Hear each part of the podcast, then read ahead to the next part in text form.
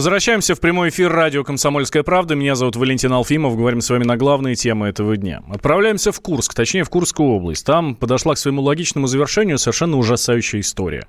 Суд э, признал воспитательницу детского сада виновной в жестоком обращении с воспитанниками. Ей назначено полтора года исправительных работ.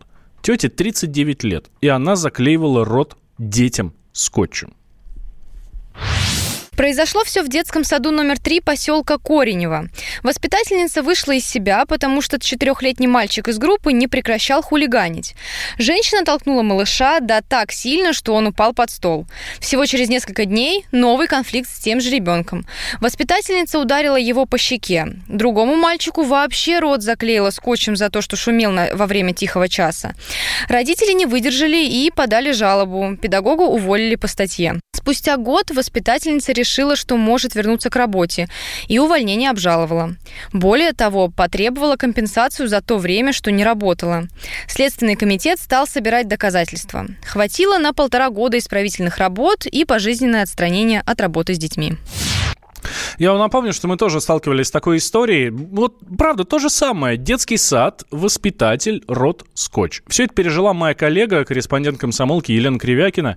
Ей, слава богу, тоже удалось добиться наказания для воспитателя, но через что она прошла, не пожелаешь никому. Мы вам много об этом рассказывали. У нее саму ребенка чуть не отобрали в результате. Так как же все-таки добиться наказания в такой ситуации? Все улики, которые есть у родителей в такой ситуации, это всего лишь слова ребенка детсадовского возраста. И на них просто никто никогда не обращает внимания. Как добиться наказания и как доказать правду, нам рассказал э, адвокат Андрей Сарычев. Очень коротко и банально. То есть заявление в правоохранительные органы сразу. Все. Все остальное в данной ситуации бессмысленно. Здесь комментировать нечего. Если у ребенка есть какие-либо повреждения, порядок действий ровно такой же, как если они есть у взрослого. Только все значительно оперативнее. Если просто со слов ребенка, что его там шлепнули, не знаю, ущипнули или что-то, тогда, может быть, имеет смысл общаться на уровне администрации дошкольного детского учреждения. Если администрация начинает все отрицать, тогда, соответственно, по вертикали вертикали. Если это государственное либо муниципальное, то управление образования. Если это частное заведение, то в администрацию соответствующего субъекта муниципального. Но если, не дай бог, вообще какие, даже самые незначительные у ребенка травмы либо повреждения, тогда немедленно в правоохранительные органы. Еще один тонкий момент. Зачастую дети начинают привирать, преувеличивать или просто придумывают. А может быть, просто не рассказывают. Как все-таки узнать у ребенка, что с ним делают в саду, рассказывает психолог Анна Хнекина.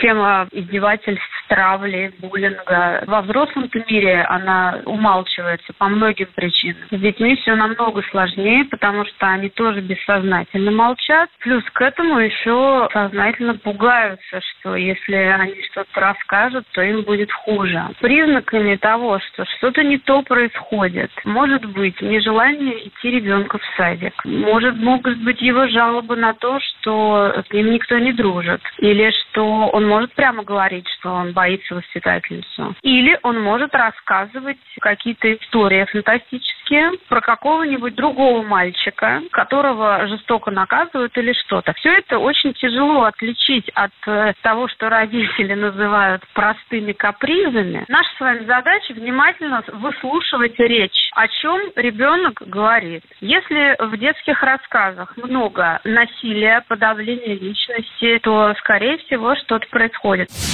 Это была семейный психолог Анна Хныкина. Тем временем, э, как у них? В Японии запретили физическое наказание детей. Это решение правительства страны, то есть, понимаем, на государственном уровне. Один из пунктов нового закона о жестоком отношении к детям. Э, и там любые виды физического наказания детей будут запрещены. Причем не только учителям, воспитателям или там каким-то органам опеки, но и приемным родителям, и даже родным родителям. То есть детей нельзя будет наказывать вообще никак, физически, никак вообще. А знаете, почему ввели такой закон? Там в феврале был жуткий случай. Мужчину задержали по подозрению в убийстве своей десятилетней дочери. Она неоднократно жаловалась на насилие в доме, но не получала никакой помощи от полиции и органов социальной защиты. Знакомы, не правда ли? Темы дня. Идем дальше. Солдат обязан стойко и мужественно переносить все тяготы и лишения военной службы. Это цитата из военного устава. Ее знают все, и даже те, кто не служил. Так вот, в школе не легче. Учитель тоже должен стойко и мужественно переносить все тяготы и лишения своей службы. А еще и со смекалкой. Так вот, в Абакане учителям рекомендовали, здесь ставим кавычки, рекомендовали, мониторить странички учеников в социальных сетях. А те попросили детей самим их промониторить. Подробнее расскажут мои коллеги. Иванов – Одноклассники, Петров – ВКонтакте, Сидорова – Инстаграм. В столице Хакасии и Абакане учителя будут следить за страничками учеников в социальных сетях и выписывать все, что показалось подозрительным, в каких группах состоит, что пишет, какие делает репосты. Инициативу выдвинули в местном управлении образования. Директора подхватили, родители на собраниях согласились, а учителям придется исполнять. Теперь меня такое предложение. А что если... Не стоит. Ясно. Тогда, может быть, нужно... Не нужно. Понятно. Разжите хотя бы... Вот это попробуйте.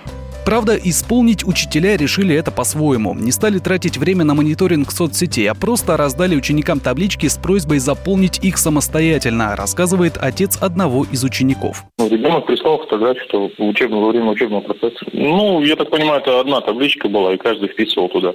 Должен был вписать. Нужно э, все вещи, которые не касаются, явно не касаются учебного процесса, обсуждать с родителями, наверное, в первую очередь. О пользе ее можно было поговорить, когда было бы родительское собрание или там педагогами там, или с классным руководителем, потому что есть эти синие киты группа, да, да, там должны быть кто-то отслеживать и так далее. Возможно, школа помогла бы это.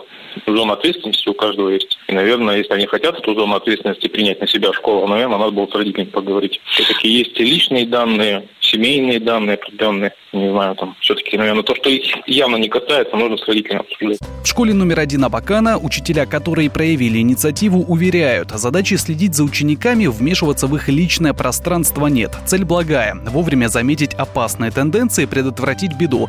Более того, на собраниях учителя заручились поддержкой родителей, говорит Галина Пелюгина, замдиректора школы номер один по внеклассной работе. Очень, скажем, остро стоит вопрос от экстремистской да, направленности, а вообще тому, что дети делают в социальных сетях и тем, как можно через социальные сети вот навредить, да, скажем себе. Поэтому одной из форм работы мы вот в помощь нашим классным руководителям подготовили табличку, то есть на что нужно обратить внимание, когда ребенок работает в социальных сетях. Только вот ответа, почему при неплохой на самом деле инициативе именно так подошли к ее исполнению в самой школе нет. Хотя по сути понятно, спеша исполнить рекомендацию чиновников и без того замотанные педагоги подошли к ней так, как подошли. И все же в перспективе имеет ли смысл подобный почин?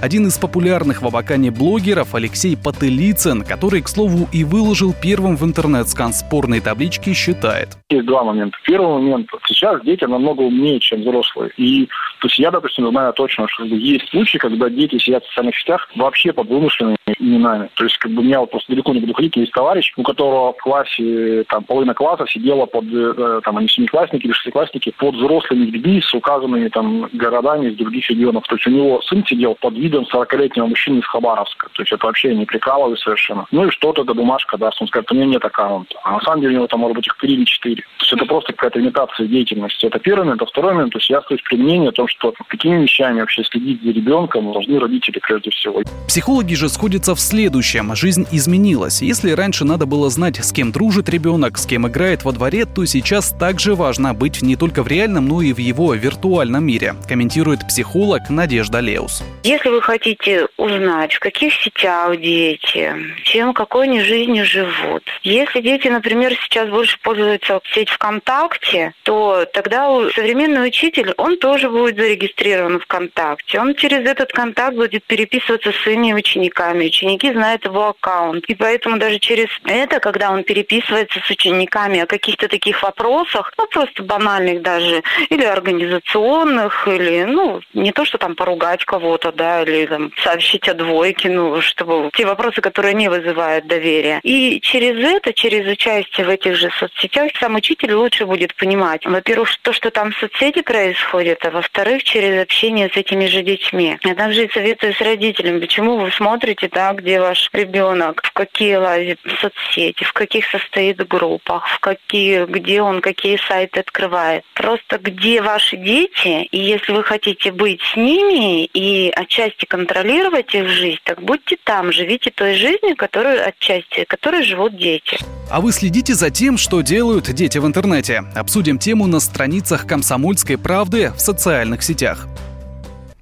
Нам, нам пишут, э, я начал подводку к этому сюжету со слов «Солдат должен стойко и мужественно приносить все тяготы лишения военной службы». Это цитата из военного устава. И меня исправляют наши слушатели внимательные. Эта строчка была не в уставе вооруженных сил, а в присяге. А сейчас такой строчки нет. Кстати, программу «Военный ревю» э, услышите сегодня в 16 часов по московскому времени. И Виктор Николаевич лучше отметит все эти моменты. Темы дня. Ну и э, футбол у нас, коротко, буквально двумя словами, э, уже в этот четверг сборная России будет играть со сборной Бельгии. Это отборочный матчик Евро-2020. Так вот, э, все в составе, слава богу, кроме Ильи Кутепова. Э, вместо него э, в сборную вызван Юрий Жарков. Темы дня. Магеллан прошел вокруг света за три года, и его знает весь мир. Фок и паспорту потратили 80 дней, и про них написали книгу. А с нами это можно сделать всего за полчаса. Знаменитые путешественники в прямом эфире расскажут, где побывали, что увидели и через что пришлось пройти, проехать, проплыть и пролететь. Совместный проект «Радио Комсомольская правда» и Русского географического общества «Клуб знаменитых путешественников». Отправление каждый четверг в 12.05 по Москве.